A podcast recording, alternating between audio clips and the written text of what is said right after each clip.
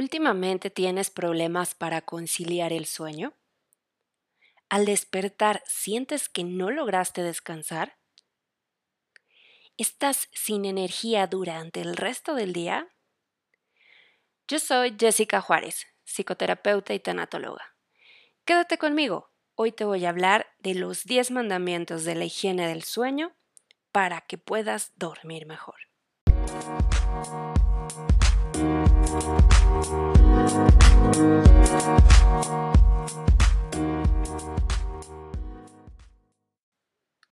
El sueño es un complejo proceso biológico. Cuando tú duermes estás inconsciente, pero las funciones de tu cerebro y cuerpo siguen activas.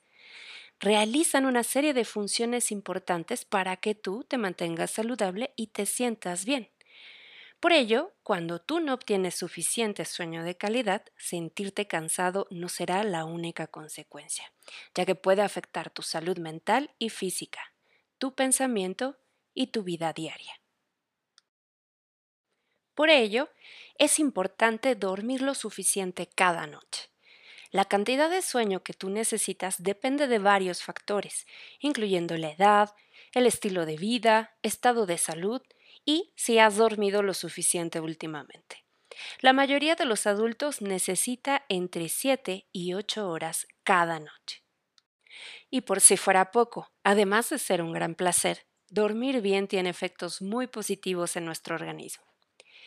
Los especialistas consideran, entre ellos, el incremento de la creatividad, pues cuando el cerebro está descansado y la producción de hormonas está equilibrada, la memoria funciona a la perfección. Eso hace que la imaginación sea más potente y nosotros más creativos. También ayuda a que perdamos peso, pues la falta de sueño hace que los adipocitos, que son las células grasas, liberen menos leptina, la hormona supresora del apetito.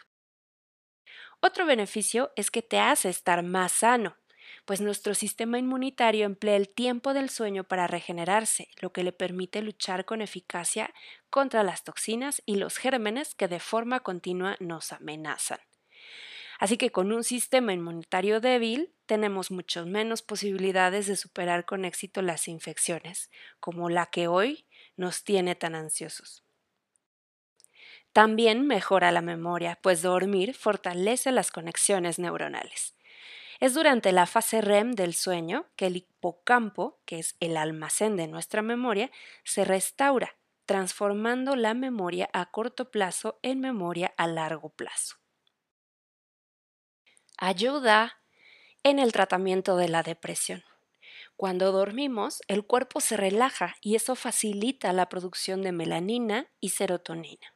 Estas hormonas contrarrestan los efectos de las hormonas del estrés, que son la adrenalina y el cortisol. Esto nos ayuda a ser más felices y emocionalmente más fuertes. La falta de sueño provoca, por el contrario, una liberación aumentada y sostenida de las hormonas del estrés. Dicho todo lo anterior, estoy segura que ahora tienes muy clara la importancia del buen dormir. Así que entremos en materia y te voy a dar lo prometido los 10 mandamientos de la higiene del sueño para adultos y esta fue creada por la World Sleep Society. Punto número 1. Tener una rutina.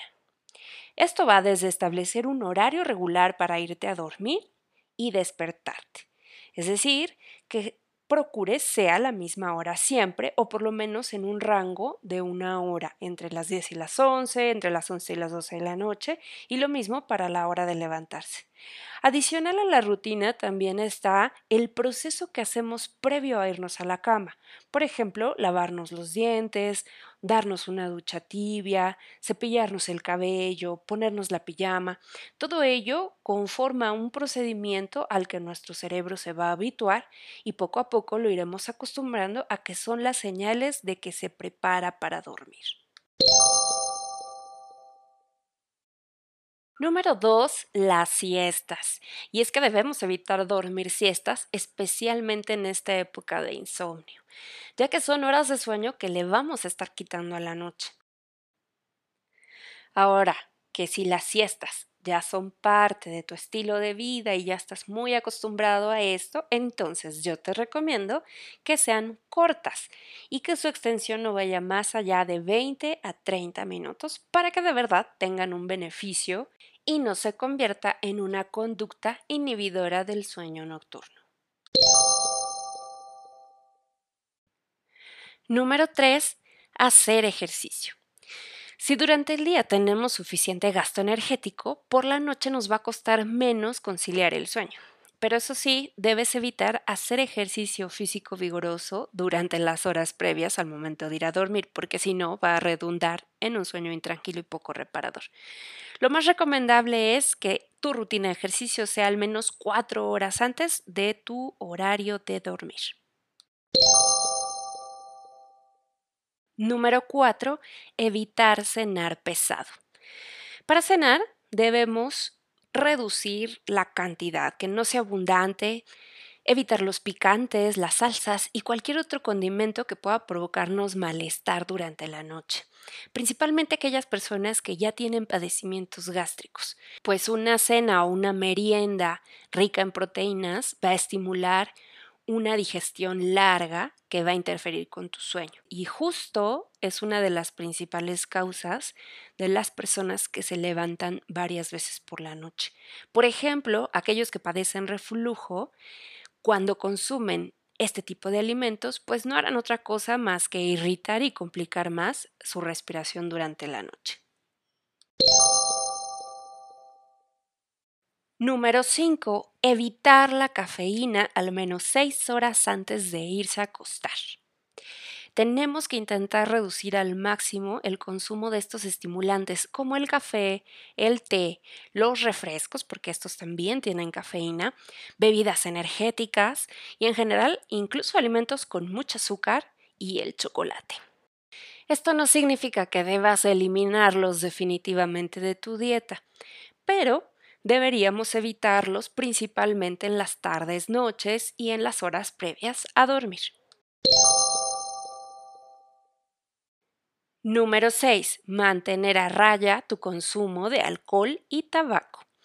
Y muy similar a lo que mencionaba en los puntos anteriores, el abuso de estas sustancias puede perjudicar o convertirse en un estimulante que altere tu ciclo de sueño. Además, el alcohol tiene un efecto diurético que obliga a que te levantes para ir al baño más veces. Y en el caso del tabaco, a pesar de que puedas creer que te va a calmar, puede alterar más tu sistema nervioso. Y ojo, porque también empeora la respiración agravando problemas como la apnea del sueño. Número 7 cerrar tus dispositivos electrónicos por lo menos una hora antes de irte a dormir.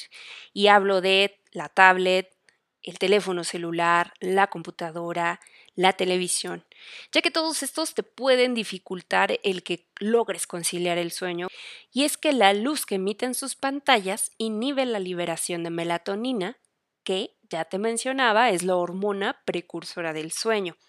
Y esto hará que te cueste mucho más conciliar el sueño de manera natural. Actualmente la mayoría de los smartphones ya cuentan con la función de no molestar, la cual puedes programar a tu gusto de tal manera que no te lleguen notificaciones que te puedan despertar en la madrugada o que, aunque no te despierten inconscientemente, estén alertando a tu cerebro y no te permita descansar. Te recomiendo mucho que lo hagas. Número 8. Armonizar tu ambiente. No debemos olvidar que el objetivo es descansar, por lo que tienes que hacerlo de la manera más cómoda posible, sobre un colchón adecuado, con una almohada adaptada a la columna cervical y todo esto con condiciones ambientales adecuadas en la habitación donde duermes, por ejemplo, de la luz, de la temperatura, del ruido, ya que una excesiva iluminación en el dormitorio o un colchón demasiado blando van a ser factores que van a dificultar tanto el inicio como el mantenimiento de tu sueño. Y son cosas que puedes corregir fácilmente. Número 9 la cama es para dormir. Y parece obvio, pero no deberíamos utilizar la cama para otra cosa que no sea dormir y tener relaciones sexuales, por supuesto, ya que tu cerebro tiene que identificar este lugar como zona de descanso. Así que úsalo para dormir y evita realizar actividades como leer, hablar por teléfono, ver la televisión, trabajar, comer, jugar videojuegos, en fin, que hemos pasado ya tanto tiempo en casa que le hemos asignado a la cama tantas tareas tan diversas que hemos olvidado la principal y por la cual fue hecha, dormir. Y por último, número 10, implementar hábitos relajantes. Podemos establecer algunos de estos hábitos antes de acostarnos y fuera de la cama, como hacer una lectura ligera, escuchar música suave, dibujar, hacer ejercicios de relajación, probar con meditaciones guiadas y algunas otras técnicas de relajación muscular progresiva, aromaterapia, todo este tipo de actividades que nos permitan disfrutar, recuperar la calma y desconectarnos de todo lo que estuvimos haciendo durante el día, bueno o malo, y nos permita despejar la mente para centrarnos en nuestro objetivo, que es descansar. Espero que estas técnicas te sirvan y las puedas poner en práctica inmediatamente para mejorar tu ciclo de sueño y a su vez tu salud y por supuesto tu estado de ánimo. En conclusión, cuando hablamos de un sueño reparador, no trata solo en cuestión de la cantidad de horas que le dediques, sino también de la calidad de este sueño. Hagamos un repaso rápido. Nuestros 10 mandamientos de la higiene del sueño.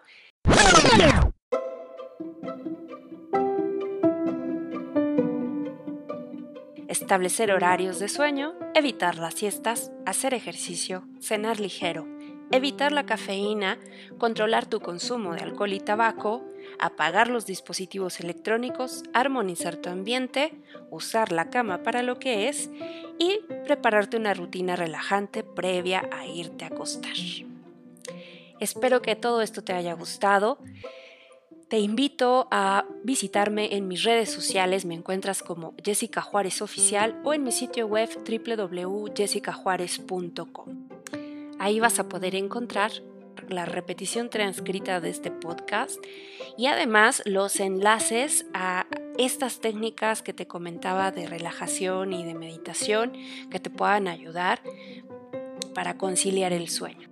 También te voy a dejar por ahí el test de los tres tiempos, desarrollado por el Laboratorio de Cronobiología de la Universidad de Murcia.